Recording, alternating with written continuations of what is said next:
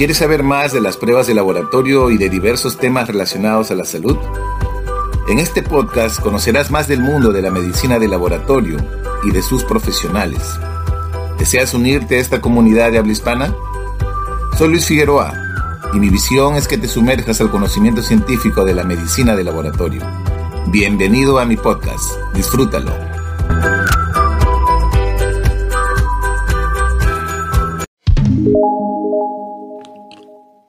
Hola y feliz día para todos. Soy Luis Figueroa y los estaré acompañando con la mejor información sobre medicina de laboratorio. Bienvenidos a un nuevo episodio de tu podcast preferido. Bienvenido Bicentenario, una mirada al sector salud y un enfoque en patología clínica. La conmemoración de los 200 años de independencia del Perú es una oportunidad única para imaginar, hacer y celebrar el país que queremos ser, como lo hicieron nuestros próceres y precursores en su tiempo, y forjar una nueva ciudadanía preparada para afrontar los desafíos de este siglo. Por otro lado, la crisis sanitaria originada a raíz del brote del, del COVID-19 en el Perú ha desarrollado profundas grietas que hoy persisten en el Perú, desigualdades inaceptables que evidencian nuestras promesas incumplidas y el largo trabajo que aún tenemos por delante para construir una república de ciudadanos. En este sentido, estamos frente a la urgencia de impulsar un cambio real y profundo, uno que nos lleve a construir un nosotros, para alcanzar juntos el Perú que imaginamos de cara al tercer siglo de la República. A vísperas de la celebración del Bicentenario, ¿qué cambios deben generarse en el sector salud para tener una atención más inclusiva, integral y equitativa para nuestros ciudadanos? ¿Cuáles serán los desafíos y retos que asumirá este nuevo gobierno y su futuro ministro de Salud? Esta pandemia deja una sombra de dolor en todas las familias que perdieron un ser querido. No esperemos otra pandemia para aprender de esta dura lección.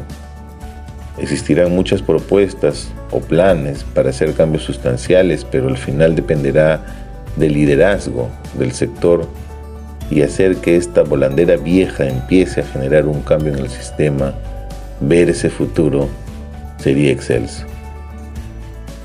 Sin embargo, un cáncer que consume el sector público es la corrupción. Es como un gusano de forma que de forma lenta y sostenida pudre por dentro un fruto además de multiplicarse y enquistarse en él.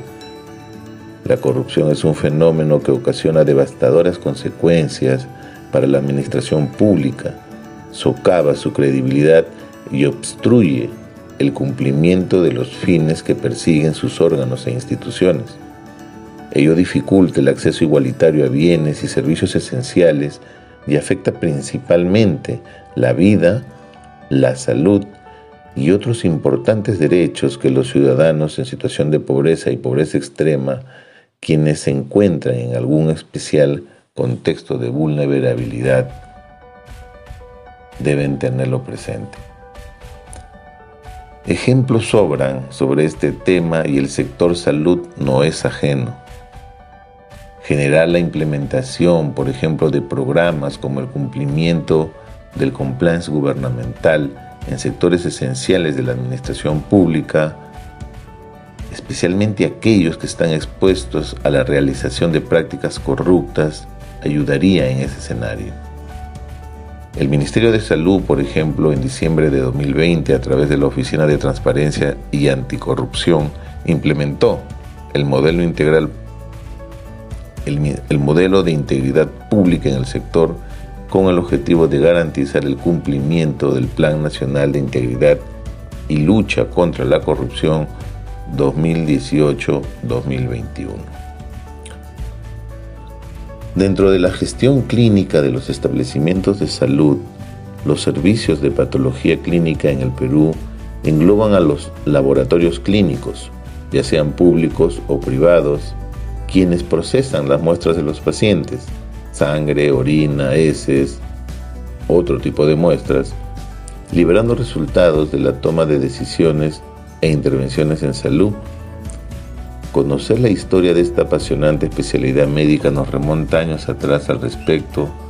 El doctor Ricardo Álvarez Carrasco, médico patólogo clínico, dedicó su decimotercer libro a los colegas patólogos clínicos y a todos los amantes de la historia de la medicina peruana.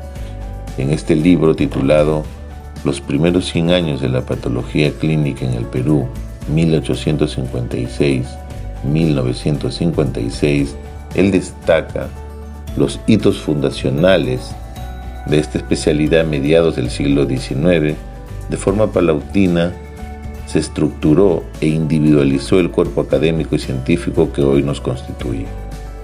Este libro pretende narrar la historia de los primeros 100 años de la especialidad en el Perú, rescatando del olvido a muchos de nuestros ancestros que cultivaron sus raíces y con los que estamos hermanados más allá de la distancia del tiempo. Considerando su contribución, es crucial conocer nuestro pasado próximos al Bicentenario. Es clave entender que conocer las normas relacionadas a los laboratorios clínicos y las tendencias que se incorporan a los sistemas de gestión de la calidad que fortalecen los laboratorios va a beneficiar a los pacientes. Además, conocer sus principales limitaciones y desafíos tienden por delante una gran oportunidad de intervención en esta especialidad médica. Iniciar un cambio es posible.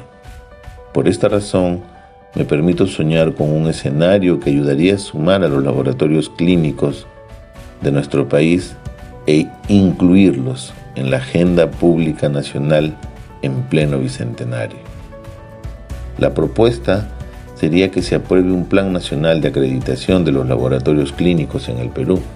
Este plan debe ser liderado por la Dirección de Patología Clínica que va a depender del despacho viceministerial de salud pública del Ministerio de Salud. Hoy en día, en el organigrama del Ministerio de Salud, esta dirección lamentablemente no existe.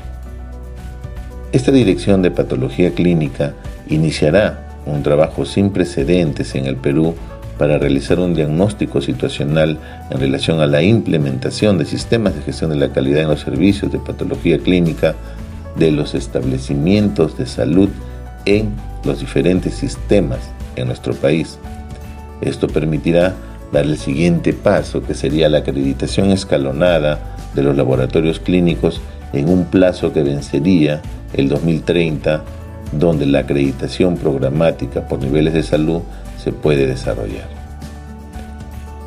Acojamos sin temor este bicentenario y que los sueños para tener un sistema de salud más equitativo, integral y solidario, priorizando la atención primaria, buscando prevenir las enfermedades más prevalentes y que generan una gran carga de enfermedad, como las enfermedades cardiovasculares, el cáncer o la diabetes, con implementación de pruebas de laboratorio accesibles y oportunas, medicamentos esenciales, prioritario en nuestro país por un bicentenario inclusivo y que se disminuyan las brechas en salud.